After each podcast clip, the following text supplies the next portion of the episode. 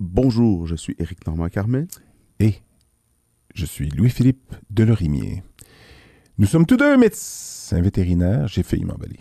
Et nous vous présentons du coq Alan, le podcast qui lève le voile Lève le voile. sur la médecine vétérinaire et tout ce qui l'entoure. Oui. Et dans ce cas-ci, on était dans le tout ce qui l'entoure. Ben, dans tout ce qui l'entoure et le- la touche de près et la touche dans, en son cœur. là. Oui, parce que dans cet épisode-ci, qui est un, un épisode euh, un peu différent, Un peu moins, on saute un peu moins du coq à l'âne, Eric, je pense, dans cet épisode-là. Puis, euh, je pense qu'on on a été euh, freiné par l'importance du, du sujet, surtout actuellement. Là, c'est c'est un peu un- ça a culminé dans la dernière année. Donc, on reçoit dans cet épisode-ci Angelo Suarez. professeur Angelo Soares, euh, Professeur. d'origine brésilienne, qui est au Québec depuis de nombreuses années et qui a Sociologue. Sociologue, oui. Euh, professeur à l'UCAM, de dit professeur, mais donc à l'UCAM. l'UQAM, en, en, en- c'est quoi déjà son département, mon Dieu? Sociologie du travail. So- Sociologie du travail, qui a fait, qui a participé à une vaste étude, euh, Eric, sur la, un peu sur Que- la santé mentale des médecins vétérinaires au Québec. là. Exact. En fait, que le point, c'est une, c'est une étude de l'OMVQ, de l'Ordre des médecins vétérinaires du Québec, Commandité par l'OMVQ. dont le point de départ était le- l'enjeu de la pénurie et de la rétention. Puis un des enjeux majeurs qui avait été identifié, c'était tout ce qui tournait autour de la, la santé mentale. Mais euh, je pense que le titre, juste pour le dire, Oui. c'était Les mondes et les vies des médecins euh, vétérinaires du Québec. Et, euh, et c'est un, épisode très intéressant. Le professeur Suarez parle. euh, Et, et- et- et- ah, évidemment, on fait. C'était plus difficile de passer du coq à l'âne puis de faire des niaiseries parce que le sujet s'y prêtait pas. Euh, donc, euh, dans le sens où c'est un sujet sérieux, puis on espère que vous allez en apprendre un peu euh, beaucoup. En fait, je sais, en fait, on sait que vous allez en apprendre sur euh, les résultats de cette étude. Il nous donne pas tous les détails parce qu'il est encore en analyse de données. C'est encore en, cours, en cours de, de- de- entre autres dans les toute la partie solution, puis la partie euh, euh, qu'est-ce qu'on fait une fois qu'on a les constats? Ça, c'était encore en. C'est encore d'ailleurs, Ouais. même en ce moment. Mais, c'est pour permettre d'aller un peu plus loin dans cette étude-là qui a été donc présentée au Congrès, puis qui va aussi faire l'objet d'une publication. euh, En- Probablement en 2023 ou peut-être en tout cas puis pour le, le- le besoin de la cause, même si on veut toujours rester intemporel. euh, L'épisode a été enregistré au début novembre 2022, euh, une semaine ou deux après sa présentation au congrès de, de l'OMVQ à Saint-Hyacinthe. mais ça ne nous a pas empêché d'être nous-mêmes parce que Oui, dans on- cet épisode, on a encore le plaisir d'avoir euh, comme partenaire Purina, euh, oui, Nestlé Espace qu'on Purina. remercie euh, de- du fond du cœur, Nestlé Purina, que d'ailleurs je peux euh, mentionner que quand j'étais étudiant, Eric, j'ai été le premier représentant étudiant pour Purina. Parce que dans ce temps-là, il y en avait pour les autres compagnies Oui. de bouffe dans chaque promotion. Puis moi, j'étais allé voir directement jadis Lise Roussel, qui j'y avais dit, ben pourquoi vous, vous n'avez pas? Puis j'étais devenu, par la force des choses, le, ben pas par la force des choses, par le... Pense... Parce que tu t'étais imposé. Exactement. Puis euh, donc... fait que, fait que t'es- euh, toi, t'étais le genre à aller en avant de la classe, dire j'aurais un message, puis là, euh, faire un message non. pour une activité Ben, j- j'avais, j'avais fait ça. Je les avais, on avait sponsorisé des présentations, des conférences à- aux étudiants aussi, euh, Purina. Puis, puis moi, je m'étais arrangé pour trouver les conférences et tout ça. Donc, ça avait été un parcours intéressant. déjà Donc, mangé genre de la pizza grâce à toi un midi euh, ouais, dans le ouais, 1134. possiblement. là, Puis d'ailleurs, dans cet épisode-là, on mange des Ben croquettes. oui. euh, euh, pour, euh, euh, de- pour- ben, pas des croquettes, des, des gâteries pour chiens, Ouais. euh, qui ont un bon petit goût sucré, là, quand même, je vous dirais. Avec un timing absolument incroyable. Moi, je- En fait, on a fait bière et croquettes. hein. On a fait un petit. une Oui, on a. Ben oui.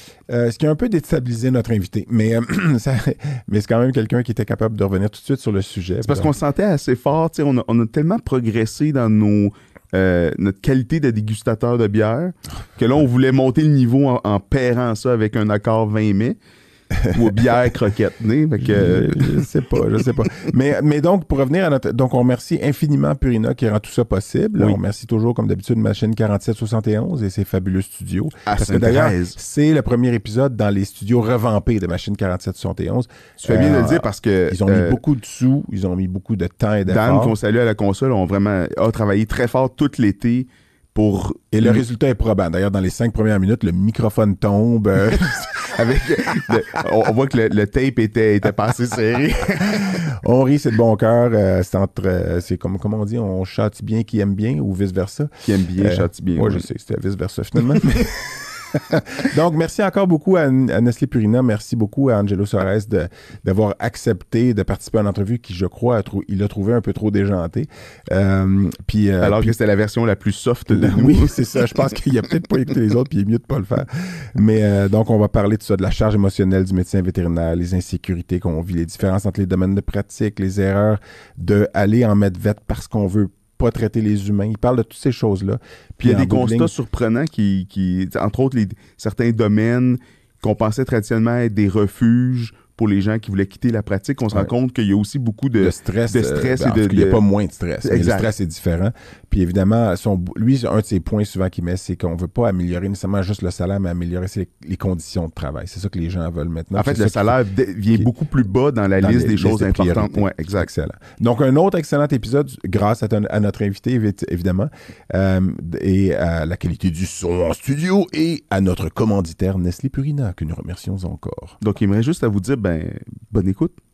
Cocorico, I1, I1, go!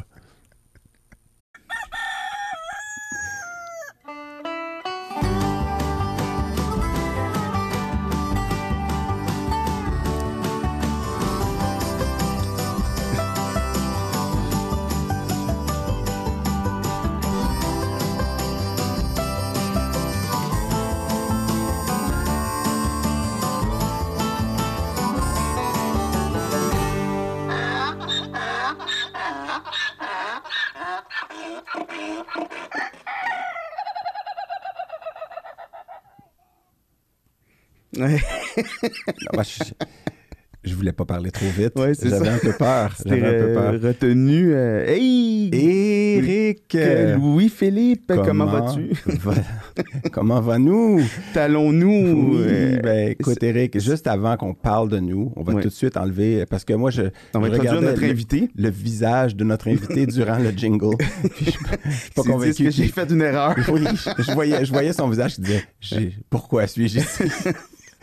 Euh, Bon, Eric, je te laisse le présenter. Donc, là, je- je- j'espère que je vais bien le dire. Donc, Angelo Dos Santos Soares, est-ce que c'est, mettons, à l'accent québécois, là, Tout c'est, croche, C'est tout croche. C'est très bien. Ouais. c'est, c'est raisonnable. Donc, euh, sociologue du travail qu'on a euh, invité pour, euh, pour cet épisode, euh, pour parler de... Là, je, je te regarde parce que chaque fois que je suis intemporel, mais Oui, intemporel. une, une importante étude qui a été faite sur euh, l'état de la profession, on peut dire ça comme ça. Donc, on va parler dans cet épisode-ci de, de ça, mais euh, avant, on va prendre un peu de nos nouvelles parce que ça fait très longtemps qu'on s'est, qu'on Ben, pas merci, merci d'être là, euh, Merci Eric. à vous. Puis euh, merci d'avoir, accepté l'invitation. On s'est rencontrés donc pour ne pas être intemporel, parce qu'on enregistre ceci au début du mois de novembre euh, 2022. Puis on, vous avez présenté la semaine où tu as, on va se, tu, On va se tutoyer, c'est correct. Tout voyer. Absolument, ouais, ouais. euh, tutoyer. Alors, on s'est rencontrés la, la semaine dernière au congrès de, de l'Ordre des médecins Au vétérinaires CVQ. du Québec, le CVQ qui était en présentiel, euh, où tu as donc présenté une partie des données qui ont été recueillies. Puis on a eu l'idée de, ben, d'essayer de, de- de- d'apporter ça dans notre, euh, dans notre émission pour pouvoir euh, en parler plus librement, parce qu'il n'y a pas le contexte où on a, on a Non, mais parce que c'est un sujet important aussi. Je veux dire, ça fait. Pendant toute la pandémie, ça a été un- vraiment un enjeu où. Et ça l'est encore. ouais. Ça l'est encore, mais je veux dire, on, on a vraiment beaucoup parlé de ça. Puis là, d'avoir une. une- Moi, ce que j'ai aimé, c'est d'avoir un, un regard extérieur. On s'en Ouais. parle entre nous, mais de- d'avoir quelqu'un qui n'est pas dans le domaine, qui fait un état de situation, puis capable. Moi, une couple de choses qui, ont été, Ouais. qui, qui sortaient de façon claire, puis je me disais, ah, c'est. C'est le fun que quelqu'un d'autre ose le dire parce que nous, euh, il Ouais. y a des non-dits qu'on, qui sortent peut-être pas toujours euh, aussi clairement. En tout cas, bref. Donc, c'est un. Ça prend un regard extérieur. ex- exactement. Donc, ça, ça va être euh, très intéressant. Et Eric, euh, oui, je voulais, parce que ça fait longtemps qu'on ne s'est pas vu en, devant un, un microphone. comme ça. Excessivement longtemps. Et euh, j'irais même jusqu'à dire cinq mois si je ne me retenais pas. Euh, puis, Si tu voulais rester intemporel, tu ne le dirais pas. Ce faisant, euh, il s'est passé beaucoup de choses dans nos vies respectives. Euh, donc, mon euh, fils a doublé d'âge, vu qu'il y a 10 mois maintenant, puis ça fait 5 mois qu'on ne s'est pas vu. Euh, c'est pas la seule personne dans mon entourage qui, à qui c'est arrivé, là. dans mon entourage proche en tout cas. Euh, De doubler d'âge? De doubler d'âge, oui, comme ça, soudainement. Euh, et, Comment mais- va ton diagnostic de, de ah, TDAH? ça, j'espérais qu'on n'en reparle pas. J'espérais qu'on n'en reparle pas. Parce que, écoute, je suis passé à travers le- ouais, c'est ça. On, a- non, on, est obligé de non, parler ben non, je veux Je- dire, non, mais j'ai oh, aucun- Je te sens fragile. Non, je suis pas fragile. C'est que je suis passé à travers euh, tout ce processus pour finalement me faire dire que je suis pas TDA. Puis j'étais- t'as jamais vu un gars déçu comme ça euh, où elle me dit ben donc vous êtes euh, vous êtes pas TDA parce que oui elle a un petit accent comme ça. Puis je dis ben non non non je le suis. Puis il faut que tu prescrives quelque chose là pour que je sois plus organisé. Puis elle dit non non vous êtes HPI. Puis euh, là je dis oh, HPI. ouais ouais on en parlera justement on n'en parlera pas. Ça, c'est que- euh, l'acronyme pour maître procrastinateur. non, c'est- non, ça veut dire, ça veut dire j'ai du potentiel, mais je l'utilise pas adéquatement. là. Mais euh, on, on en reparlera peut-être une autre fois. OK, ben, Euh, parce que je voulais pas faire ça à propos de moi. On a un invité. Puis, mais si, si on veut parler un petit peu de ce qui m'est arrivé dans les derniers mois, eh bien, euh, Hey, les gars, les gars, excusez-moi. on arrête à cause. Ouais, ouais, parce que on là, un je, technique. je sais pas qu'est-ce qui s'est passé avec le micro, honnêtement. Je sais pas. hein? on enregistre là? Oui, on, est, Oh. on enregistre. OK. Ben, oui, vas-y, Eric. non, mais j'en profite pour euh, remarquer qu'on est dans des nouveaux studios. Oui, parce que Machine 4771 A fait peau neuve. un facelift estival. Absolument. en 2022 et on vient de se rendre compte que tout n'est pas parfait technologiquement encore, mais, euh, mais ça va venir, on, on y arrive. Mais c'est ça, ça c'est les aléas de la vie. Ben oui, c'est du petit peaufinage. Ben, c'est ça, c'est du direct différé.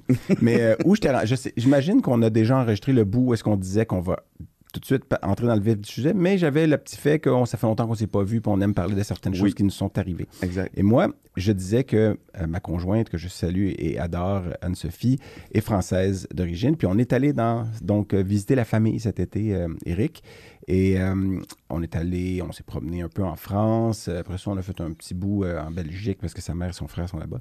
Mais pendant qu'on était en France, j'ai rencontré son, son cousin avec qui elle a grandi et qui, lui, euh, m'a- a, a écouté certains de nos épisodes. Et je Un salue, oui, alors je salue Clément de Bobigny, qui est le cousin de, de ma conjointe, et qui a écouté, par exemple, le pilote et qui dit J'ai tenté de tout comprendre ce que vous disiez, parce que c'est vrai qu'on utilise un Québécois qui est parfois assez québécois. C'est moins travaillé. Et, euh, et qui habite donc euh, tout près de Paris et qui a écouté certains de nos épisodes. Et, il m'a fait part de. Il, il veut, premièrement, faire partie de notre éventuel euh, international des procrastinateurs francophones Parfait. euh, quand on partira ça. Mais on a, on a mis ça sur la glace, cette association. Puis il, m'a corrigé. Dans le pilote, je mentionnais une phrase que je disais que c'était euh, l'ancien président euh, français, français Giscard d'Estaing qui avait dit Vous avez le choix de la question, j'ai le choix de la réponse quand il répondait à un Ouais, journaliste. Alors que c'est en fait Georges Marchais, qui était secrétaire national du Parti communiste français dans les années 70, qui aurait dit cette phrase-là. Donc, merci à Clément de- pour le corrigendum qui arrive Aïe, aïe, aïe, ça fait mal, ça. une année après la diffusion de l'épisode. Mais il m'a aussi appris, parce que tu sais, dans l'épisode avec Sophie Lenelli, on parlait, puis c'est un épisode d'ailleurs qui touche à la limite beaucoup ce qu'on va dire aujourd'hui, c'est-à-dire l'importance de continuer à avoir des hobbies en dehors de la médecine vétérinaire, de pas que faire de la médecine vétérinaire. Mais dans cet épisode-là, on parlait aussi, en fait, je parlais, parce que j'avais apporté cette information-là du champ gauche complètement, euh, des, Pas, pas des wallabies? des wallabies euh, qui étaient euh, libres dans le parc de Rambouillet, là, au sud-ouest de Paris, puis qui se sont reproduits, puis qui se sont adaptés à- au climat français. Puis maintenant, il y a une population sauvage, entre guillemets, de wallabies. Mais il m'a dit, ah oui, ben, il y a aussi une population sauvage de, euh, autour de Paris de perruches à collier. Puis des perruches à collier, il y en a, entre- on estime entre 10 000 et 20 000. Puis euh, là, il me dit ça, puis j'étais chez lui sur le balcon, puis on entend les perruches. Ça, ça, ça- ça jase fort, ces animaux-là. Puis il y en a, puis bon, notre invité vient du Brésil, alors la perruche à collier, je sais pas c'est quoi le. je ça vient pas d'Amérique du Sud, j'imagine que oui. là, mais tu, tu me regardes comme je suis un spécialiste Ben, des, tu- des oiseaux, mais, Tu travailles avec plus d'animaux exotiques et à plumes que moi, là, Oui. en travaillant. mais tu sais qu'il y en a beaucoup des espèces d'oiseaux. Oui. hein. Mais il reste que c'est un, un oiseau, c'est un, c'est un, euh, genre de petit perroquet vert là, avec un collier, comme son nom l'indique. Et euh, il y en a, c'est c'est Ben, ceux le- qui ont... Je sais pas si le collier varie. C'est une petite ligne qui est autour du cou, mais il y en a beaucoup, beaucoup. Et puis, euh, c'est une- ça serait arrivé après euh, des militants écologistes, ou en tout cas des militants écolos qui auraient libéré des perruches à collier de l'aéroport d'Orly dans les années 70. Puis ces, ces oiseaux-là, il y en avait une quinzaine, se sont sauvés, puis se sont reproduits, se sont adaptés. Ah oui, ils se sont adaptés à Paris. il y en a maintenant de 10 à 20 000, mais les experts disent que malgré le fait que leur cri est fatigant, puis qu'ils peuvent aussi compétitionner avec certaines autres espèces d'oiseaux, dont le pigeon. Je pense que la plupart des gens s'en, s'en foutent un peu, là, mais malheureusement pour le pigeon. Mais euh, il reste qu'il est considéré en, en, en ce moment qu'elles ont un effet négatif qui est indémontrable. Donc, euh, ça n'aurait pas un effet négatif, euh, mais ça, ça rajoute de la couleur dans le ciel de Paris. Donc, je remercie Clément, le cousin de ma conjointe, de- pour m'apporter de l'information comme ça, me corriger, parce que Dieu sait que j'aime bien me faire corriger. euh, bon, en tout cas, les, les quelques fois où je, je dis des erreurs, Dis le gars qui me dit que j'ai toujours raison, mais bon. j'ai jamais dit que j'avais toujours raison. Mais, mais c'est ça. En fait, c'est plutôt de souligner qu'on aime bien quand les auditeurs nous, Ben, nous apporte de l'eau au écrivent. moulin, oui. Exactement, c'est Euh, ça. Puis d'un On les- auditeur on les- outre-mer en plus dans ce cas-là. On les invite à le faire. Moi, je veux pas trop rester longtemps dans ces anecdotes-là, euh, mais, mais est-ce que toi, tu voulais dire quelque chose avant qu'on parte? Non, moi, je, je- oui, j'introduirais tout de suite notre, notre Excellent. invité. Vas-y. Donc, euh, sociologue du travail, je le disais dans l'introduction. Merci là, de, de- de venir parler avec nous aujourd'hui. Euh, PhD à l'Université Laval. Oui. Postdoc à l'UCAM. Ouais. Où tu es resté euh, comme, euh, comme professeur, là, ça fait déjà plus de, plus de 30 ans, professeur à l'UCAM, maintenant professeur titulaire au département d'organisation et des ressources humaines. Plus de 30 ans, mais... Plus de. À, à, à l'UQAM, c'est 20 ans. OK, Mais ça fait 30 ans que j'enseigne. OK. Ouais. Puis juste avant de sauter tout de suite dans Ouais. ça, entre le Brésil et le Québec, qu'est-ce qui a fait qu'on... J'allais parler le Royal. Qu'est-ce qui fait qu'on est parti du Brésil? Le Royal. Je sais pas. Que, que, tu as quitté le Brésil pour venir au Québec. Quel, est- quel a été l'attrait initial pour le Québec? Ah, C'était euh, un peu hasard. Euh, je suis venu pour faire mon doctorat OK. parce que j'ai connu euh, mon directeur de thèse. À l'époque, on a beaucoup échangé des lettres. ouais. C'est une autre que, époque. quand j'ai fait ma maîtrise, il travaillait sur les mêmes sujets que moi. OK. Donc, on a beaucoup échangé. Et euh, là, je suis venu ici pour une conférence en 89. Je l'ai rencontré. Ils ont travaillé encore une autre fois sans le savoir sur le même sujet. Donc, je lui ai posé la question s'il accepterait un, un- Un un étudiant, étudiant doctorat. Mhm. Et bon, c'est comme ça que ça a commencé. Là. Excellent.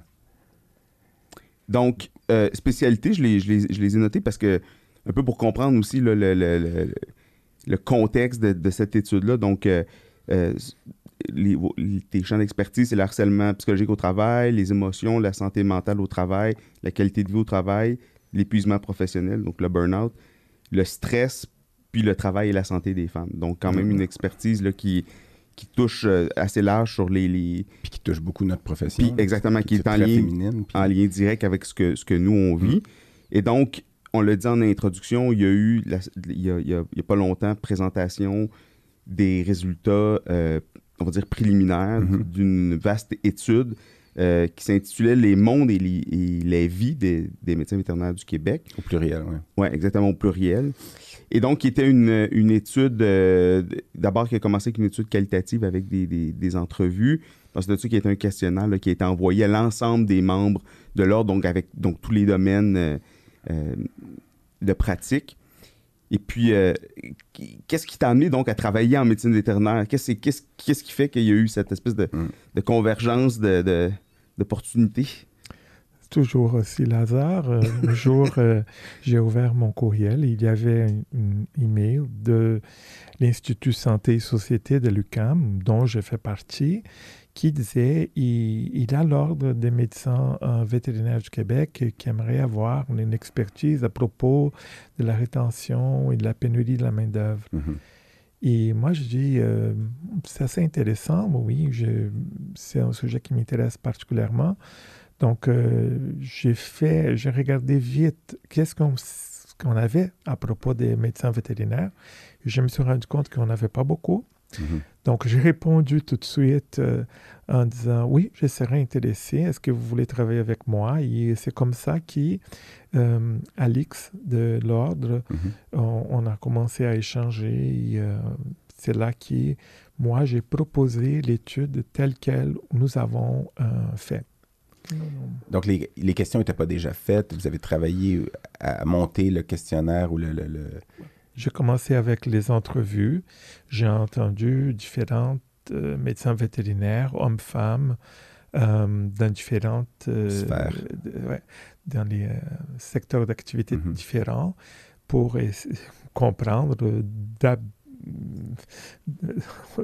au départ que bon, c'est plusieurs professions dans une profession et euh, comment je pourrais penser euh, à voir ces problèmes que j'entendais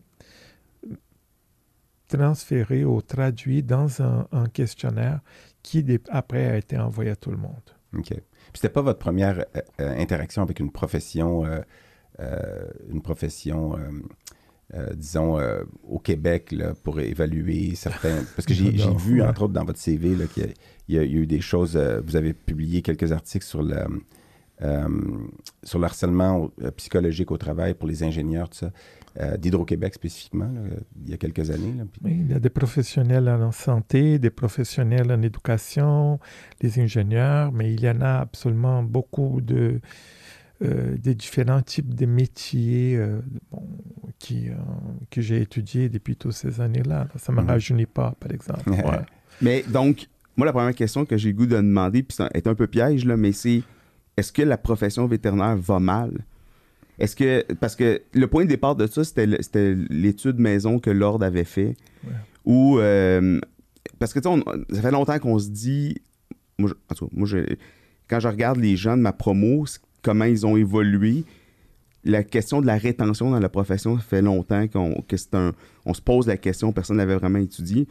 Puis le- le- le- la mini-étude que l'Ordre a faite, c'était plus de 50% des vétérinaires qui, qui songeaient à réorienter leur, leur carrière. Donc, soit changer de domaine de pratique ou à carrément quitter la profession, ce qui est deux choses différentes. On va y, rev- Mhm. on va y revenir à ça.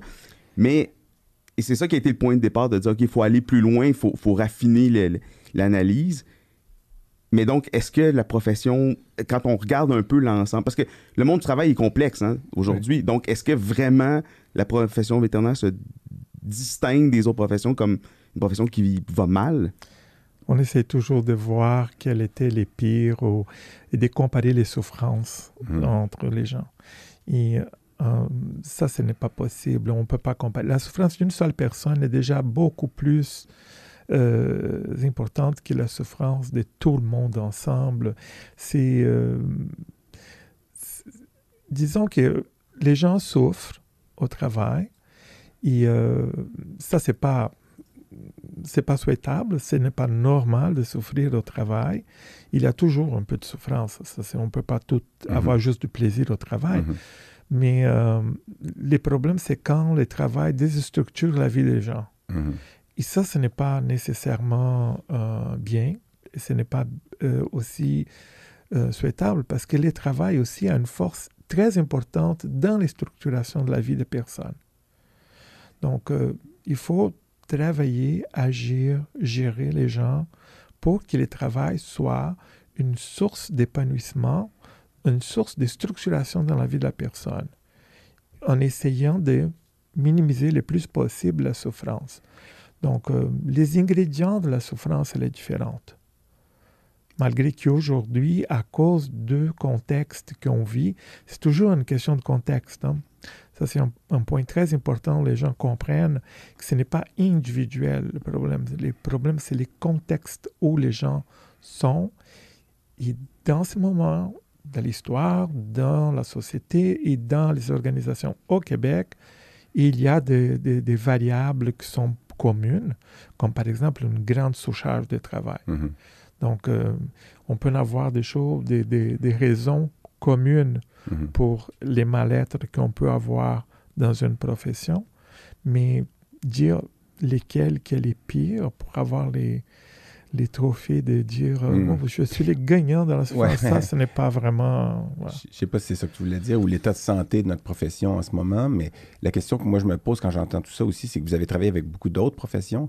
Est-ce que vous trouvez que la personne type qui va devenir vétérinaire est différente de diffère de d'autres professions? La, la réponse est sûrement oui, dans le sens où c'est reconnu que pour les gens qui veulent aller en médecine vétérinaire, souvent, c'est les gens qui font preuve de beaucoup d'empathie. Peut-être pas les radiologistes, là, mais qui Non, je te l'ai dit, il faut mettre une photo des, des, des, des patients à côté de notre écran. mais qui font preuve de beaucoup d'empathie, puis qui vont s'investir beaucoup. Euh, c'est pas une profession où, euh, je sais pas, je comparerai pas avec les ingénieurs. Moi, je viens d'une famille où il y a deux ingénieurs. c'est quand même très différent comme type de, de façon de penser puis de procéder. Puis, euh, euh, est-ce que donc, est-ce que ça, ça peut jouer un rôle dans l'état aussi euh, de la profession euh, avec la surcharge de travail et tout ce qui est ajouté? La réponse que je, je peux vous dire, c'est que c'est non. Ça, c'était une idée qu'on avait au début des années 70, quand Christina Maslach disait que, par exemple, le burn-out était une question de personnalité, et que, bon, les gens qui avaient euh, les professions dans les, les soins, de prendre Mhm. soin, les care, Mhm. euh, avaient plus de, de, de burn-out que les autres. Bon. Mais en 97, elle a fait un mea culpa. Dans son Mhm. livre La vérité à propos du burn-out, elle a fait un mea culpa, elle écrit, elle dit Je l'ai dit dans le passé, mais c'est pas vrai aujourd'hui. C'est des questions organisationnelles qui sont responsables Mhm. et à la base du, euh, du burn-out. Donc, euh, bien sûr que c'est différent. Euh, par exemple, un ingénieur, il a devant lui la plupart du temps Des un chiffres, ordinateur avec un crayon et des dessins. Ou de, ouais. Ça, c'est une, une réalité. Les gens qui vont, par exemple, dans la médecine vétérinaire ou en médecine, ils sont devant eux les gens qui sont dans une certaine détresse, des gens partants, parce que leurs animaux euh, sont malades. Il y a un problème. Ils ne comprennent pas qu'est-ce qui se passe. Et euh, ça, c'est un point très important parce que pour les vétérinaires, pour les médecins vétérinaires, il a vu cette maladie, ces problèmes un million de fois dans leur carrière. Mais pour la personne qui les vit, C'est la ça, première fois, C'est la première Mhm. fois et je ne comprends pas. Et j'ai peur Ouais. que mon, mon animal euh, meure. Donc, Mhm. euh, s- ils vont euh, agir et parfois ils ne comprennent pas que peut-être les médecins vétérinaires n'est pas si touché que ça, mais parce que dans son expertise, il a déjà vu, il sait que c'est pas grave et qu'il va être capable d'avoir une intervention et de régler les problèmes de cet animal. Donc, euh, c'est euh, c'est une, différence importante. Il faut toujours voir les contextes Mais- où les personnes sont placées et les interactions qu'ils peuvent en avoir. Parce que, par exemple, avec un ingénieur, euh, on ne va pas avoir la charge émotionnelle du travail. Mhm. Donc, on va avoir d'autres choses, mais pas la charge émotionnelle, euh, elle est très faible. Par contre, avec un médecin vétérinaire, avec euh, un médecin, avec les professeurs en éducation, Mhm. les enseignants, ils vont en avoir cette charge émotionnelle. C'est-à-dire que je dois maîtriser mes émotions. Euh, je peux peut-être ne pas être bien, mais quand je suis dans cette interaction et que la personne est violente, abusive, qu'ils Mhm. peuvent en avoir toutes sortes de difficultés en, en face d'autrui, euh, il, il, il gère ses émotions euh, pour être capable d'accomplir ce travail. Donc, euh, parfois, je suis souriant, mais j'ai mal, je suis fatigué, Mhm. j'ai, en plein milieu de la nuit, j'ai eu un appel pour aller euh, voir un animal qui était malade. Le lendemain, je, je rentre travailler. Je suis fatigué, mais je dois continuer à être souriant, gentil. Et donc, euh, c'est, transparent pour les, pour les clients, OK? Mais parce que cette charge émotionnelle était bien accomplie. Mhm. Ouais. Mais c'est intéressant parce que dans, dans un. De, de constater que c'est c'est un, c'est un défi de structure et d'organisation du travail, ça c'est une bonne nouvelle. Mais par contre, moi j'ai j'ai été étonné quand on regardait les variables, par exemple, différence hommes-femmes, euh, de avec pratique. les, si les des personnes immigrantes ou pas, tout ça. Il y, a peu, il y a peu de variations. Par contre, ce qui, qui, pour la plupart des paramètres, ce qui est assez similaire, c'est qu'il y a une courbe en fonction, qui est, qui est assez similaire en fonction de l'âge ou du nombre d'années en pratique. Mhm. Donc, qu'est-ce qui explique cette différence-là si on, est, on travaille globalement dans les mêmes types d'organisations, dans le même type de pratique? Qu'est-ce qui explique à ce moment-là qu'il y ait une espèce de, de, de, de cloche, là, euh, que ce soit pas une distribution qui est linéaire entre les, Mm. entre les âges? Euh, bon, on peut en avoir, ce n'est pas juste, ça c'est un autre point important, il n'y a pas juste une cause et effet, c'est Mhm. multicausal. Donc, Mhm. il y a plusieurs causes qui peuvent rentrer pour donner ce portrait. Mhm. Donc, on peut penser qu'il y a une question de euh, développement des compétences. Donc, avec l'âge, avec les temps, la- ma- mon ancienneté, euh, je vois plusieurs différents types de cas et j'apprends à bien euh, gérer, bien L'expérience, ouais. puis... autant technique Mhm. qui va aussi euh, augmenter avec le temps, mais aussi émotionnel, Mhm. euh, cognitif. Donc, il y a Mhm. plusieurs dimensions du travail Mhm. qui vont évoluer avec les- l'âge. L'expérience et l'âge. Ouais. ouais. Euh, mais il peut aussi en avoir, euh, par exemple, les gens qui vont, euh, avec l'âge, peut-être que moi, je commence à réduire mes heures de travail. Ouais. OK?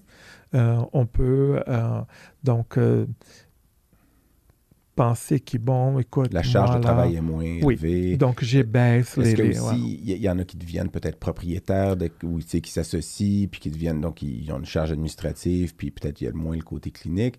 Puis moi, je voyais en quelque part caché là-dedans peut-être le lâcher-prise, qu'avec l'âge, on apprend des fois à lâcher prise, puis certaines situations qui pourraient être pesantes, puis je vois des jeunes vétérinaires parfois qui, une situation se présente, puis je- loin d'être meilleur que elle ou lui, euh, mais je, je me dis, ben, moi, je- ma réaction face à ça serait, tu sais, faut, faut lâcher prise, puis essayer de de me coucher le soir sans penser à ça. J'ai une certaine facilité à faire ça que j'avais peut-être pas quand j'étais un jeune vétérinaire, en tout cas. C'est aussi une question de euh, insécurité. Mhm. Donc, euh, quand je suis un jeune vétérinaire ou un jeune dans n'importe quelle profession, j'ai plus, une plus grande insécurité. J'ai une plus grande insécurité dans l'emploi parce qu'il y a une plus grande précarisation. Donc, euh, je ne sais pas si mon contrat, comment est-ce que je vais être, est-ce que je vais rester ici ou non, est-ce que les gens vont... euh, il y a beaucoup de compétition, est-ce que je serai capable de faire euh, ce travail-là? Donc, il y a beaucoup d'insécurité, Mhm. beaucoup de, de- ben, Parfois, les gens se mettent en, en question. Euh, et avec le temps, ça, la personne devient un peu plus. Ah, non, mais j'ai déjà fait ça, j'ai déjà vu. Donc, les temps Mhm. aident aussi les gens Mhm. à avoir un peu, un peu plus de. euh, De mise en perspective, en tout cas. ouais. Ou un peu plus, sentir un peu plus en sécurité. Mhm. Euh, donc, ça, c'est aussi un autre, Un autre aspect. un autre ingrédient dans l'histoire. Parce que j'ai déjà, on l'a déjà mentionné ici, puis je- ça- ça- quand je le dis, ça sonne comme si on faisait des erreurs médicales tout le temps, mais faire des erreurs médicales, littéralement, on peut en faire à chaque instant. euh, parce que si on, on pose des gestes, puis on fait des, des calculs de doses, on fait des. Puis à la limite, toi, c'est des images. Mais tu Non, mais c'est une science molle, la médecine, c'est pas. molle. euh, Mais il y a des erreurs qui sont la, la grande majorité. donc, je dis erreurs entre guillemets parce que je ne veux pas avoir l'ordre sur le dos qui, qui va, que je suis en train de voir que je fais des erreurs à chaque instant, mais des petites erreurs, on en fait toujours. Puis la plupart sont ont pas d'impact. Euh, la grande, grande, grande majorité. Mais il y en a, ça- souvent, elles n'ont pas d'impact pour le patient, mais elles en ont pour le clinicien. Donc, ah, comment, comment j'ai fait pour donner, euh, calculer la dose? euh, je peux pas croire que j'ai fait ça. Puis là, ils vont, alors que moi, c'est comme, OK, bon, au moins, je l'ai recalculé une deuxième fois, puis le deuxième coup, je l'ai calculé comme il faut, puis j'ai donné la bonne dose finalement. Mais au départ, j'avais mal calculé. C'est, des fois, c'est la technicienne, tu es sûr de cette dose-là? Ah, effectivement, c'est pas la bonne dose. Une chance que j'avais ma technicienne à côté de moi pour m'aider C'est une chose qu'on les Euh, a tout le temps. à chaque, Ouais. à chaque instant. Puis d'ailleurs, on les remercie euh, à toutes euh, et tous parce que c'était récemment encore la semaine euh, des techniciens en santé animale. Mais moi, je pense qu'il y a ça aussi. Ça, vient dans la, dans la boule de l'expérience, le, lâcher-prise, le recul, le... Mais tu as dit un truc qui, qui était un peu. euh, en fait, je me rends compte que c'est peut-être un mythe. Tu as parlé, tu sais, par exemple, en vieillissant, on fait moins de pratique, on fait peut-être un peu plus d'administration. Puis, je parlais tantôt quand je regarde, moi, la liste, mettons, de, de tous mes collègues de promo, puis, OK, il y en a tant qui s'en est dans les, dans les bovins, il y en a tant qui s'en est dans les équins, tant qui s'en est dans les petits animaux, puis quand tu regardes le portrait 20 ans plus tard, ben, ça évidemment complètement changé. Il y a une mobi- mobilité entre les domaines de pratique dans notre profession. Hein. C'est quelque chose. Nous, nous, comme spécialistes, on en parle souvent. On, on veut que les gens puissent changer de domaine de pratique. Mhm. Mais moi, un des, des constats intéressants là-dedans, bon, oui, il y a des domaines de pratique comme. Souvent, les équins sont à, à gauche dans la, où c'est le plus intense, puis les bovins sont à droite. Puis intuitivement, tu dis oui, c'est une pratique solo, ils font des urgences, c'est très exigeant. Puis de l'autre côté, ils sont souvent en très grand groupe, ils partagent les gardes, puis il y a une assurance Ouais. santé dans les bovins. les Il y a pas de- propriétaires de chevaux, propriétaires de, Oui, de bovins, c'est pas tu parles pas beaucoup d'argent, au moins dans les, dans les bovins, même si c'est une réalité économique. Ouais. Mais entre les deux, les domaines refuges, là, que nous, on se dit intuitivement, ah, je veux, je veux, je de la clientèle. Moi, j'ai une, une conjointe qui est généraliste, puis Dans les animaux de compagnie. dans les animaux de compagnie. Puis avec le temps, c'est ce qui est lourd. Puis ils se disent, bon, ben, je vais aller faire de la recherche ou je vais aller faire de l'administration, je vais De la faire pharma. de l'enseignement ou de la pharma. Mais quand tu regardes, c'est que les contraintes sont pas les mêmes, mais c'est pas plus rose Non, dans ces autres domaines de pratique-là. Puis je pense que personne avait vu ça venir. En tout cas, ceux qui sont moi, dans les domaines cliniques. Je pense à pharma. Souvent, les gens vont aller vers le pharma, pas en début de carrière. Ils vont pas penser à ça en début de carrière. Ils vont y penser parfois en avançant. Ah, ben, peut-être qu'il y a, il y a des contraintes aussi. C'est plus les mêmes. Les clients sont plus les gens qui ont des animaux, mais c'est rendu les médecins vétérinaires qui sont nos clients ou, euh, ou d'autres, en fait. Puis les- les- mais les contraintes sont encore là parce que c'est les contraintes, comme on disait, un travail, ben, il y a, il y a des stresseurs qui viennent avec le travail. Puis c'est pas qu'on peut pas être toujours heureux puis souriant. Puis tout ça, ça va pas toujours bien. Il ne faut pas déconsidérer aussi les contacts avec les animaux. Parce que en partant, un médecin vétérinaire, il a vraiment un amour envers les animaux. Et euh, quand ils ne sont pas capables d'établir ces contacts, par exemple parce qu'ils sont dans l'administration, Mhm, ils, mhm. sont, ils travaillent pour le gouvernement ou euh, ils travaillent de bureau. Mhm. Donc, euh, De perdre le contact, tu crois que ça peut être un impact négatif sur cette leur... euh, dimension-là, à, Hmm. à mon avis, ça joue. Parce que les gens. Ce que les gens m'ont raconté, euh, c'est que Ça, en- par le biais d'entrevues. oui, donc des questions plus ouvertes. ouais, puis- les questions que- où les gens m'ont expliqué leur carrière, leur choix, Mhm, qui ont parlé à propos de leur travail. mhm. Donc, ils, ils vont, vont me dire, oui, je me suis dirigé vers les médecins vétérinaires parce que j'aime les animaux Mhm, et je ne voulais pas traiter les humains. Donc, euh, ça, c'est déjà une erreur parce que les animaux ont Ils sont tous jamais seuls. une- Oui, il y a un maître. avec un humain attaché à Ouais, un humain attaché. Donc, si, si vous n'avez pas été euh, formé pour développer des compétences pour interagir avec cet humain qui est en détresse, euh, ça vous aide Hmm. pas. Ça, c'est quelque Donc- chose sur le- ou dans le curriculum jadis, en tout cas, j'ai pas, j'ai, pas, j'ai pas été étudiant en médecine vétérinaire récemment, mais on n'avait vraiment pas, on n'avait aucune donnée là-dessus sur l'approche avec le client. Oui, on, on avait des stages en clinique, mais sinon, Mais la psychologie du client, on n'en avait pas vraiment de données. Puis maintenant, je pense qu'il y en a plus dans le curriculum. ça s'est amélioré, mais ça Euh, reste quand même que. Puis ça, c'était une des, une des, des éléments que moi, j'ai vraiment souligné en gros, c'est que. On est, je pense qu'on est très bien préparé, en- techniquement en tout cas. euh, je vais parler Tout du programme de Saint-Hyacinthe parce que la majorité sont issus de ce, de ce programme-là. J'ai pas Mais- de doute de ça. Ça, Non. Tout le monde est unanime Mhm. à dire techniquement, on est Mhm. bien préparé, Ouais. tout va bien. Mais Mhm. il y a la question des clients, mais il y a aussi une autre question très importante, c'est que vous allez évoluer dans votre carrière, vous allez devenir propriétaire Mhm. ou vous allez en avoir une clinique. Et là, vous devez gérer les gens qui travaillent Mhm.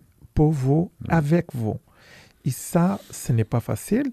Et ça, si vous n'avez pas les compétences pour le faire, c'est extrêmement compliqué. Parce que glisser vers des problèmes, par exemple, de- au lieu de gérer les gens, harceler les gens, Mhm. c'est très facile. Ouais. Et pas parce que vous êtes un gros méchant pervers narcissique, non, c'est parce qu'il manque des compétences Mhm.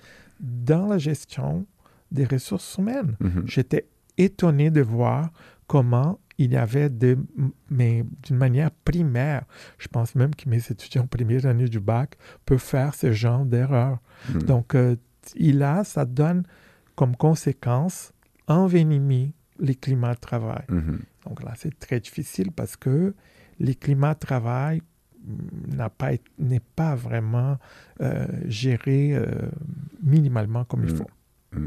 Mais- C'est, problématique encore aujourd'hui. Puis, euh, je sais pas, il y a le, le- il y a le site euh, NOMV, là, Not One More Ouais. Vet, que c'est, c'est une page Facebook sur, euh, qui, a- qui a, qui a pris naissance après. Bon, il y a de nombreux suicides dans la population aux États-Unis aussi. Puis, il y a une page qui s'appelle Not One More Vet, en voulant dire, on espère qu'il n'y en a pas un autre qui va aller jusque-là. Mais souvent, je lis certains des, des posts, puis il y a du harcèlement au travail. Il y en a aux États-Unis autant qu'ici, mais c'est surprenant. Puis parfois, on lit, puis je me dis, ben, ça doit pas être volontaire, mais on dirait presque que c'est il y, a, il y a des climats toxiques, il y en a partout.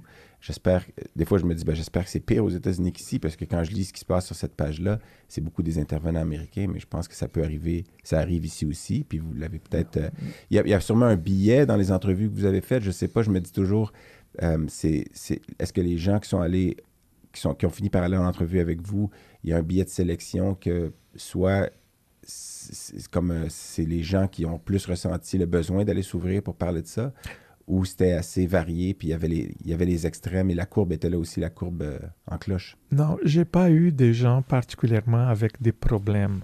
OK. J'en avais des personnes qui parlaient à propos de leur travail, de leur vie quotidienne au travail. Donc, euh, c'est à partir de là que je me suis rendu compte qu'il y avait ces problèmes. Parfois, les personnes n'étaient même pas au courant qu'ils vivaient des situations qui n'étaient pas, que ça n'avait pas d'allure. Comme par exemple, quelqu'un qui pose la question est-ce que vous êtes enceinte? Hmm. Ça, c'est une question interdite Ouais. de faire par la Commission des droits de la personne, par les normes du travail. Donc, si vous posez cette question, vous êtes hors la loi et vous pouvez être euh, discipliné. Vous, avez, vous pouvez payer des, des amendes Des amendes. pour ça. La Donc- seule, le seul bémol à ça, c'est qu'on travaille dans un domaine où si la personne est enceinte, il faut le savoir parce qu'il y a des gaz anesthésiques puis tout ça. il y a- Je, je suis tout à fait d'accord. Ça, c'est le seul bémol qui est peut-être pas vrai dans d'autres professions. Je sais, je sais pas dans quel contexte elle s'était fait demander ça, la personne ou les personnes. Non, ça, ce n'était pas du tout. La personne avait dit, moi, je suis enceinte, ou j'essaye d'avoir des enfants, je suis en train de vous avertir parce qu'il va falloir peut-être euh, rencontrer quelqu'un pour me remplacer. Donc, euh, la personne n'a même pas besoin de le Mm. dire. Elle n'a Mm. pas l'obligation de le faire. Mhm. Elle a fait exactement parce qu'elle comprend la difficulté qu'il va avoir pour euh, le remplacement. Et là, à partir de là, elle a dit que c'était infernal parce que les personnes venaient, les propriétaires venaient à tour de rôle, à chaque mois, poser la question si elle était enceinte? Ça rajoute un stress à quelqu'un qui essaie, Absolument, en ouais. plus, qui Ouais, essaie de fonder une famille puis Ben, ça. Ça, c'est... Minimalement, si on a un peu de bon sens, je comprends que ça peut stresser les Le- propriétaires, mais il, en faisant la gestion comme ça, il n'est pas en train d'aider ni à lui, ni à sa clinique, ni à la personne Non. qui est euh, en train de euh, travailler, qui Mhm. veut euh, avoir un bébé. Mhm. Donc, euh, c'est. C'est- Et la personne était même pas, elle savait même pas que c'était. J'ai dit, vous me savez, hein, vous pouvez y aller aux normes du travail, déposer une plainte. Et la personne était surprise. Mhm. Donc, je pense aussi que euh, dans la formation d'un médecin vétérinaire, il devrait avoir un peu plus à propos des droits que les personnes ont au travail pour ne pas souffrir de formation sur- ah, mais oui, oui, oui, oui. tu- vous devez connaître. Ben, auprès que- des, des- à la fois des employés et des employeurs, je pense que ça va. Oui, oui. Dans les, dans- Ah ça, oui. ça, manque, hein, ça manque beaucoup. Oui, puis, euh, mais, mais il y a, mais y a tellement d'aspects, je veux dire, toute la négociation de contrat, la réalité économique de la profession. Il y a plein de choses qui sont très superficiellement abordées pendant même. notre formation. ou mal connu. ouais. Mais, mais, mais à un moment donné, c'est parce que ça va. Puis, puis moi, j'ai hâte de voir ce qui va, ce qui va sortir de ça parce que, euh, l'après-midi, c'était ça. C'était la, la- la phrase, c'est OK, il n'y a pas de réponse toute faite, il n'y a pas de solution. Maintenant, c'est à vous. Voici le portrait de la situation. C'est à vous, comme profession, de réfléchir. Mais tu D'arriver avec des pistes de solutions. oui, puis, puis par rapport à la formation, à un moment donné, il falloir se poser la question parce que le, le corpus technique ou, ou scientifique grossit, grossit, grossit. Mhm. Fait que là, c'est. Puis puis il y a peut-être des compétences hautes, transversales, je sais plus comment on les appelle, mais tu sais, tout ce qu'on vient de parler. Mhm. qu'il faudrait intégrer. C'est est-ce que tu étires la sauce? Est-ce qu'on fait du tracking? Est-ce que. Tu sais, comment qu'on gère cette, cette- Ouais. ce besoin de formation-là de plus? J'ai hâte de voir ce que la faculté va. Est-ce qu'eux, ils vont, ils vont. Ils vont partir de ça pour se questionner sur la suite des choses? Oui, parce que c'est mandaté par l'OMVQ au départ, mais c'est Oui. vrai qu'il y a une seule école vétérinaire au Québec. Puis le Tout- mach- à, ouais. à mon avis, tout le monde devrait y réfléchir. Ouais. Euh, la faculté, l'association, l'ordre, tout le monde. Ben, tous les C'est individus. parce que c'est tout le monde ensemble qui va être capable de changer cette Mhm. réalité. Euh, c'est intéressant parce que l'après-midi, c'est c'est moi qui a proposé comme ça, parce que c'est très, c'est très différent les modèles expert médical qui va dire vous avez un bobo, voici ce que vous devez prendre comme médicament pour Mhm. régler votre problème. Moi, je ne pense absolument pas comme ça. Moi, je pense que c'est un modèle plutôt euh, social où il y a des barrières euh, qui empêchent l'individu de fonctionner. Donc, j'ai identifié plusieurs barrières. Mais est-ce que je peux vous proposer, vous dire, vous devez faire telle, telle chose? Non, parce que je pense et je crois, et je l'ai déjà vu dans d'autres groupes, que la solution est dans la tête de la personne qui fait le travail. Donc, j'ai proposé à cette, cette, euh, cette journée comme ça à- Mhm. à l'ordre, de disant, on va le demander que feriez-vous pour régler ces problèmes? Donc, ils ont été séparés par sujet Mhm. et les gens ont travaillé pour dire, bon, dans mon cas, je ferai telle, telle chose. Mhm. Après, ils ont mis ça en groupe. Et à partir de ces propositions, moi, je vais analyser tout ça et je vais dire, regarde, quelles sont les propositions que les médecins vétérinaires ont proposées pour régler leurs problèmes. Donc, euh, bien sûr, parfois, on peut euh, proposer des choses qui ne sont pas euh, ouais. Oui. Mhm. Mais vous avez Mais- vu certaines de ces informations-là ou pas encore? Non, pas encore. Non, parce que cette semaine, c'était. euh, Oui, c'était, on est tout juste après le. Éric, tu avais une question? Non, mais juste en que- fait- je- je- oui, c'est parce que je, je regarde l'heure Oui. et je me rends compte qu'on n'a pas ouvert notre petite bière qu'on ouvre d'habitude en début d'épisode. Puis je, je- j'écoute euh, Angelo parler, puis le... le je sais Je pas, que Dan, tu voulais si le peux- garder pour la petite morale Non, de la ben, fin. ben, on va commencer à la, la savourer quand même parce que la bière, j'ai choisi la bière qui s'appelle La Petite Morale parce que c'est sûr qu'Angelo, tu es en train de nous préparer ça, il va avoir une morale à cette histoire-là. Euh, non, parce que euh, je veux dire, euh, je sais que c'est un sujet plus sérieux aujourd'hui. Merci, Aden. Euh, puis euh, nous, euh, on a cette habitude-là, de, on espère lever un verre à, à la santé de, de la de, de profession nos collègues et de nos collègues vétérinaires et techniciennes. et, et on espère qu'ils soit qu'ils le font, que ce soit de l'eau, du cidre, de la bière, du vin ou, euh, je sais pas, du jus de pomme frais, fraîchement pressé. On presse des De- pommes ou on les écrase, en tout cas. Euh, Je suis pas sûr mais, qu'il y a une euh, grande, grande différence entre les deux. Là.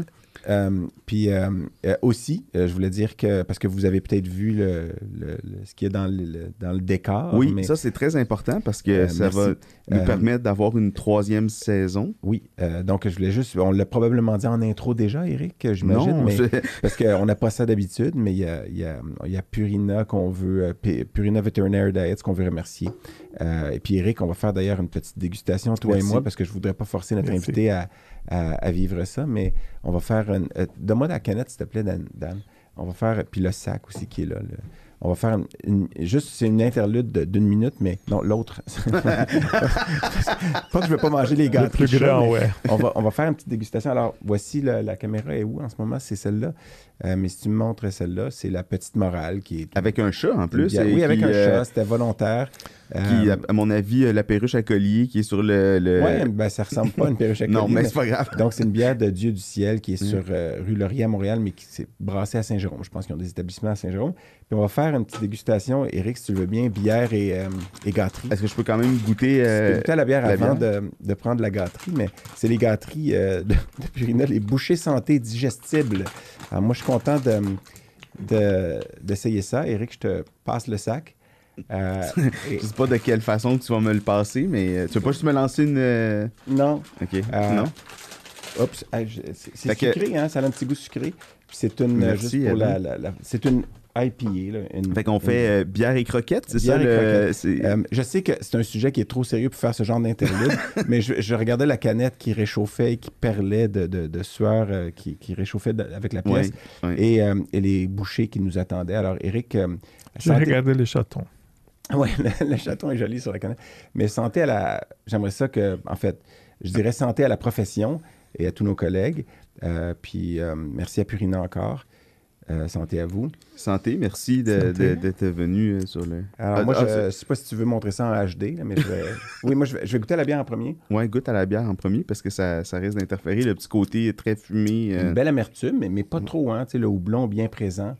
Euh, ça pétille, la petite acidité aussi. Eric, je te laisse faire le reste de la description parce que notre vocabulaire continue d'être assez euh, court. Puis on a une petite croquette qui a un petit goût euh, sucré. Euh, Oui, ça goûte comme le, le blanc de pamplemousse. Ça, Non, euh, la, la bière, oui, du côté agrume et, et d'amertume. Ça, Ça, ça- c'est un.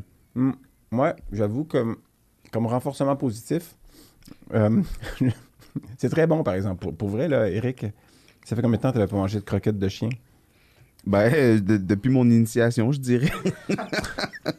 Ce qui n'existe plus, là. Non, Euh, c'est- un mythe. Mais, alors, on remercie encore une fois Purina pour euh, Mm. nous supporter dans tous les sens du terme, parce que c'est un anglicisme, mais euh, et puis euh, donc pour euh, aider à la. C'est plus sucré que je l'aurais Je anticipé. te l'avais dit que c'était Mm. sucré. Euh, et on continue, vas-y avec ta question. Je sais que tu étais rendu maintenant fi- fini d'égurgiter ta croquette. Attends, je, je vais prendre une, une gorgée pour. Je suis désolé, le timing était Bizarre. étrange, mais je, je regardais le temps filer, puis En fait, on n'a pas. je- J'ai l'impression qu'il y a un, un éléphant dans la pièce dont on n'a pas parlé et qu'on parle très peu en général au Québec. C'est le déficit démographique. On est un- on, on a une pyramide des âges qui est inversée, donc euh, on va avoir de moins en moins de gens disponibles pour dispenser les services. Puis on, a- on- l'a on l'a constaté avec la- la, la pandémie. la pandémie, des, aussi les, les- les baby boomers qui s'en vont à la retraite et qui ont des moyens financiers. hein. C'est une des générations qui a le plus de patrimoine accumulé. Et donc, ils se retrouvent à la retraite avec du temps, ils ont des animaux, ils sont prêts à dépenser pour des soins vétérinaires, ils sont exigeants. C'est des gens qui ont eu des carrières, ils ont développé le Québec. Donc, ça, à un moment donné, là, on aura beau changer nos organisations, c'est vrai en éducation, c'est vrai en santé, c'est vrai en médecine vétérinaire. Il y a de moins en moins de monde pour dispenser les services. Fait qu'il va falloir faire des choix, là. Oui, mais vous savez, euh, je lisais un article juste euh, hier, là, parce que j'étais en train de choisir des articles pour mes étudiants. Et quelque chose que j'ai dit depuis très longtemps, euh, la pandémie a vraiment mis une lentille qui augmente la réalité, il nous fait sauter les problèmes en pleine face.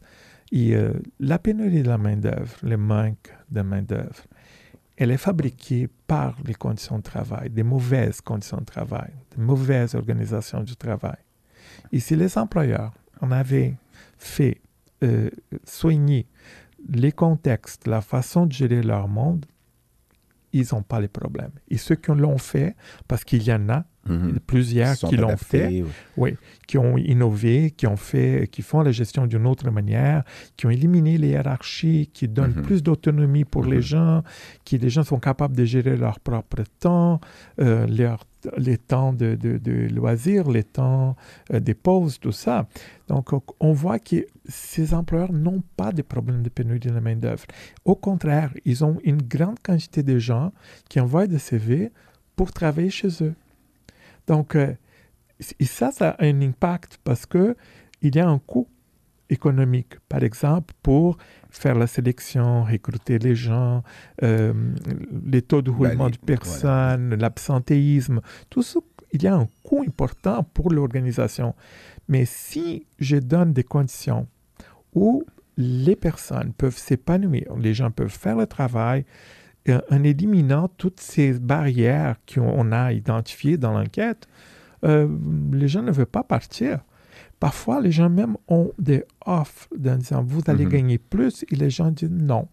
Moi, je veux rester ici parce que j'aime les gens avec qui je suis en train de travailler, j'aime les conditions que j'ai ici à travailler Mhm. et je Et suis c'est pas, pas, le salaire qui va. Non. Parce que j'ai vu une entrevue, d'ailleurs, que tu as donnée en 2021 où tu te faisais poser la question est-ce que les employés ont le gros bout du bâton? Puis je, je sais que juste en regardant ton visage, alors que la question était posée, c'est le temps de renégocier le salaire, ta réponse avait été je pense que parler du travail juste en termes d'argent, c'est une mau- mauvaise façon de le voir parce qu'il faut peut-être renégocier les conditions de travail, l'organisation du travail, les possibilités d'avoir une plus grande reconnaissance, etc. Et non Absolument. pas que le salaire. Puis je, je voyais que ça t'agaçait quand on, on parlait que de salaire. Puis d'ailleurs, quand les sondages sont à propos de qu'est-ce qui fait que tu penses que t'as- ton, ton, ton plaisir d'aller au travail serait augmenté, c'est pas le salaire, c'est c'est les conditions, les, les- les- Et même les questions, famille. salaires, dans les questions qu'on disait, quelles sont les raisons pour quitter la profession, euh, les salaires viennent beaucoup plus après les Mhm. Euh, sous-charges de travail. j'ai de- noté les quatre premières, là, charge de travail, épuisement professionnel, plus de temps que la famille, puis pratique de gestion de l'employeur, puis le salaire était beaucoup plus loin. Mhm. Mais, je reviens par exemple à la pratique équine. Je veux dire, les animaux sont malades 24 heures sur 24, euh, Ouais. 7 jours par semaine, Puis il n'y a pas assez de monde. puis il n'y a pas assez de monde. Donc, tu sais, à un moment donné, c'est c'est ça. Et, ben, puis, euh, je dis pas qu'il n'y a pas de solution, mais mais il y a clairement des domaines de travail où c'est plus facile probablement de, de mettre du télétravail, d'assouplir justement, de donner de l'autonomie, tout ça. Mais, mais quand tu es déjà un entrepreneur solo, puis tu t'occupes d'une population malade, il y a de la limite à ce que tu peux, tu peux faire dans, comme, comme aménagement de ton, de ton organisation de travail? Euh, c'est très intéressant parce que vous voyez, vous êtes en train de comparer les quins qui vraiment apparaît dans plusieurs euh, euh, variables là, comme étant mauvais avec les animaux de la ferme, donc les, les bovins, Mm. les vaches. Donc, euh, pourquoi? Donc là, j'ai échangé avec les médecins vétérinaires. Ils m'ont expliqué, par exemple, que vous en avez des gens, quand, pour les animaux de la ferme, vous avez un contact beaucoup plus régulier et euh, avec des, euh, La clientèle. La clientèle. Oui, qui est le- on, on va dans l'état, dans le, on va chez ce producteur-là, puis on voit plusieurs animaux. Ils connaissent la famille. Ils ont, on a eu un épisode là-dessus où notre Avec invité, Vincent, euh, qui est un ami, euh, ouais. un ami de longue date, expliquait comment il est proche même de ces propriétaires-là, connaît la famille, les voit grandir et tout. Et là, cela il ajoute un ingrédient hyper important, c'est la confiance qui va être bâtie entre la personne, les travailleurs et les clients, la clientèle. Donc, je sais que je vais rentrer dans ces clients et ça va être super le fun, ils vont être super euh, agréables, il va avoir du café, il va avoir ci, ça. Donc, euh, c'est- c'est- il- tandis que quand vous êtes dans un autre milieu où, par exemple, les clients ont un roulement, Ouais, un à la Et fois. qui- vous ne pouvez pas non plus voir euh, quelles sont les conséquences du traitement que j'ai donné à cet animal. Parce que probablement, je ne vais pas le voir une autre fois. Ils vont peut-être aller ailleurs. Donc, euh, quand j'ai cette relation plus proche, je vois même ce- qu'est-ce que j'ai fait, l'impact qu'il y a eu pour améliorer les conditions de vie de cet animal-là. Donc, euh, la santé, je peux faire des choses plus préventives Mm. il, il- il- il y a plusieurs qui m'ont euh, parlé de tout cet euh, engagement qu'ils ont, qui c'est moins possible dans d'autres. Bon, s'il y en a les- avec les équins, il y a aussi une question physique, mais il y a physique aussi avec les vaches. Mhm, Donc, tu as mhm. besoin de... C'est un travail physiquement Ouais, euh, important. ouais. Mais pourquoi que les gens ne vont pas travailler avec les équins? Donc, euh, est-ce que c'est la clientèle euh, humaine? Euh, est-ce que c'est les conditions de travail? Est-ce que ça ne peut pas juste être les, les physiques, les travails physiques, Mhm. mais peut-être que une, aussi une mauvaise réputation, Mhm. un travail difficile. Donc, les gens vont se diriger moins vers les animaux équins. Donc, il faut essayer de voir, parce que je- les gens que j'ai rencontrés avec les équins, ils sont passionnés par les équins. Autant que les gens sont, que j'ai rencontrés sont passionnés par les vaches et par les animaux de la ferme. Ils vont même dire, ben écoute, finalement, on va, on, on est là et on voit aussi tous les autres animaux, les chiens, les chats, tout ce qui, ils, vont avoir un contact, à mon avis, euh, plus euh, chaleureux dans la Mhm. plupart du temps, peuvent en Mhm. avoir des problèmes, des clients difficiles peuvent exister euh, d'une manière euh, Mhm. Mhm. aléatoire un peu Ouais. partout.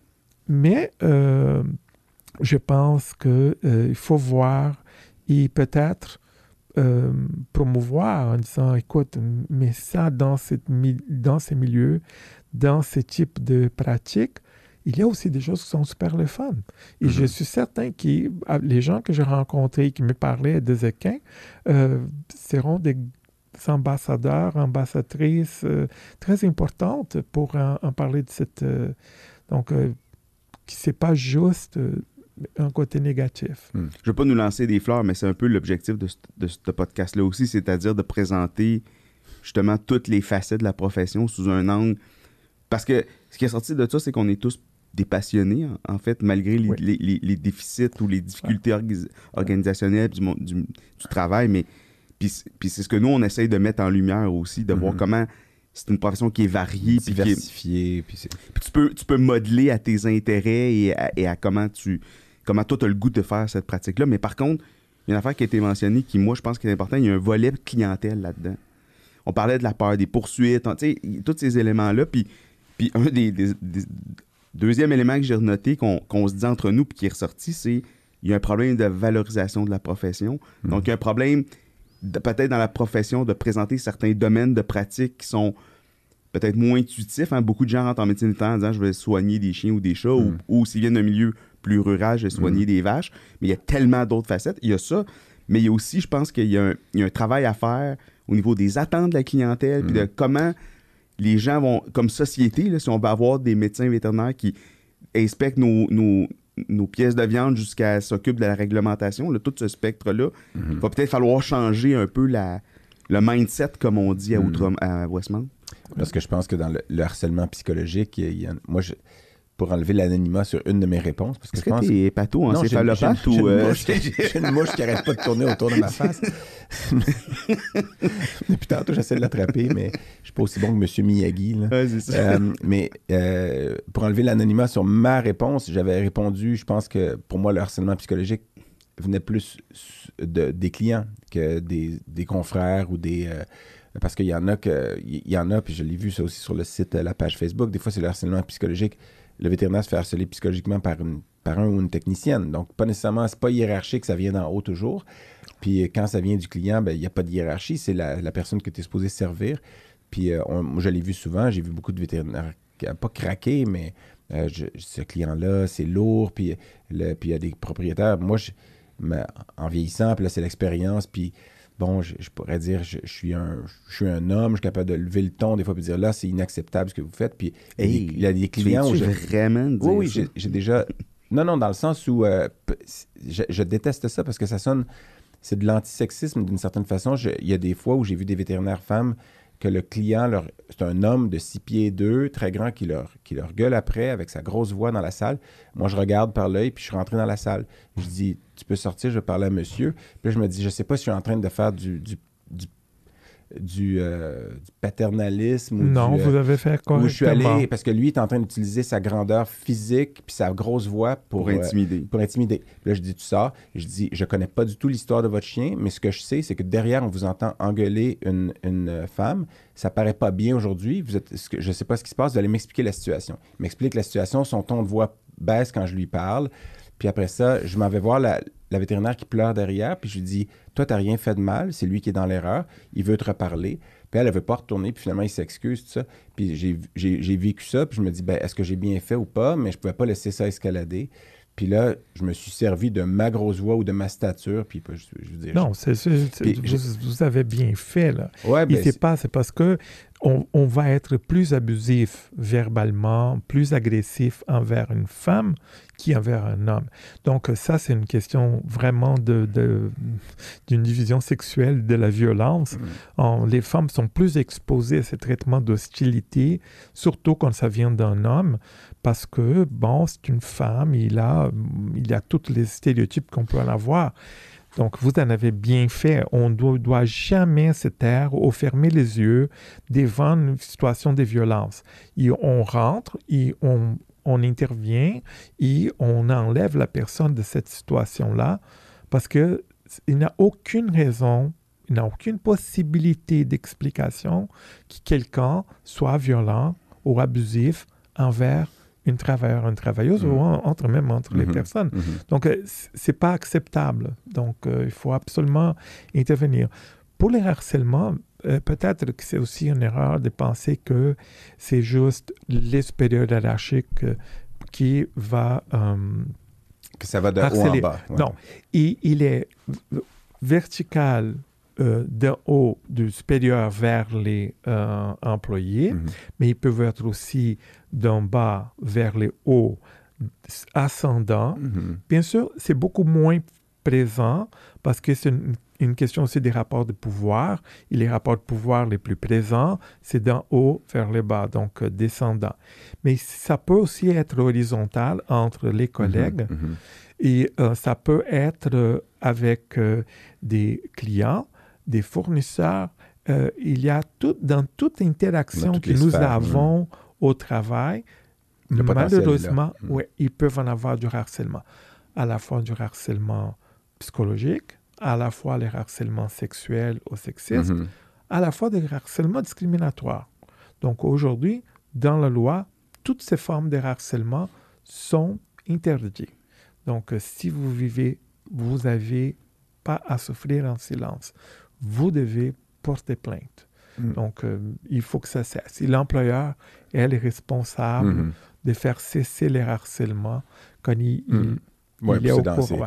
c'est dans les nouvelles, dans d'autres sphères de, de la- de- du monde en général, là, mais on pense à Hockey Canada qui a eu la crise récemment, puis tout ça, où est-ce que, puis c'est plus, plus que du harcèlement, là, mais Ouais. où finalement, c'est ça des agressions. oui, c'est des agressions littéralement, mais ça les gens vont essayer de cacher ça pour euh, trouver des raisons, mais Eric, je regarde le Ouais. temps filer. Moi, il y a une- il y a- Euh, Vas-y. Ouais, moi, il y avait la- l'analogie du verre de cristal qui m'a vraiment frappé parce que c'est quelque chose qui, que je trouve que ça l'illustre bien.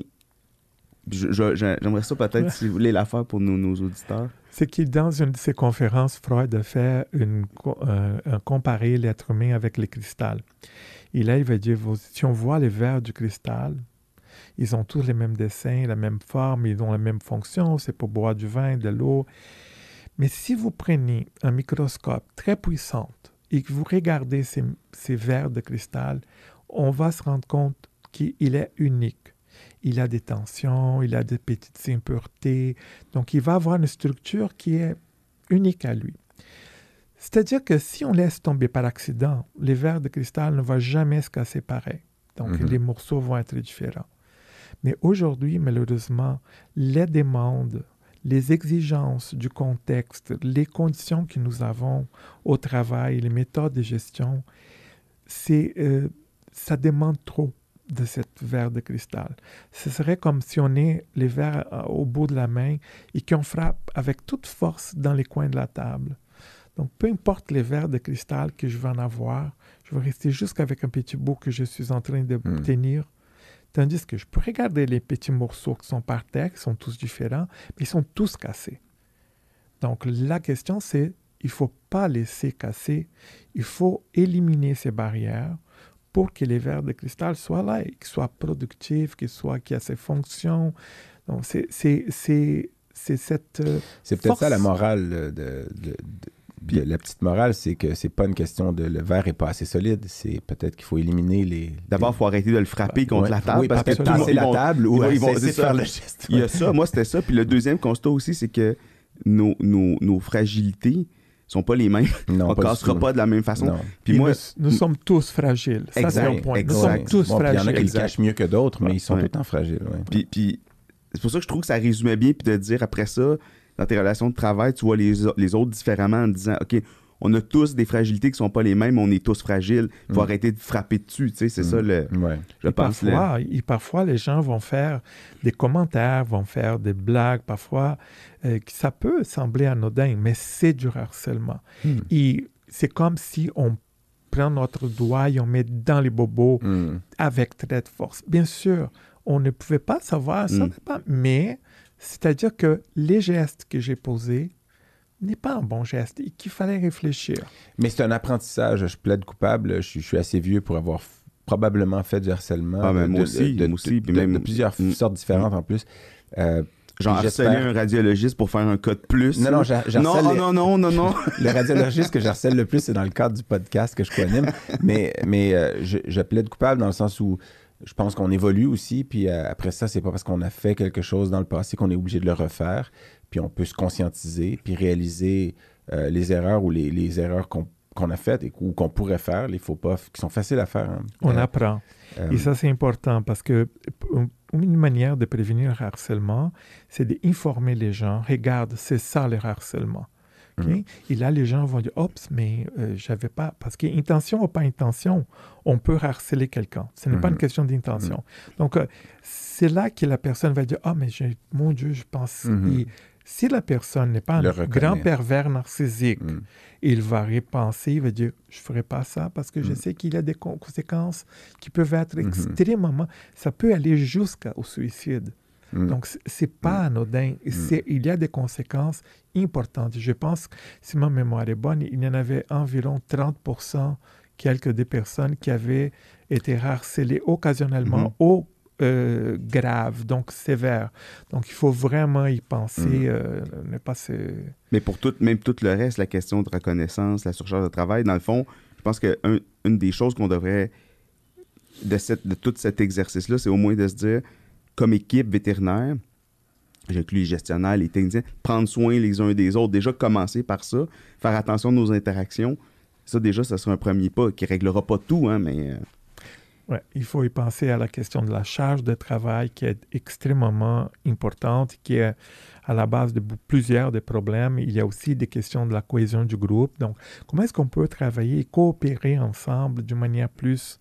euh, parce que ces soutiens, oui, Mhm. ces soutiens, il est très important aussi comme amor- amortisseur de problèmes de santé mentale. Donc, euh, et, et à mon avis, il y a plusieurs pistes de solutions.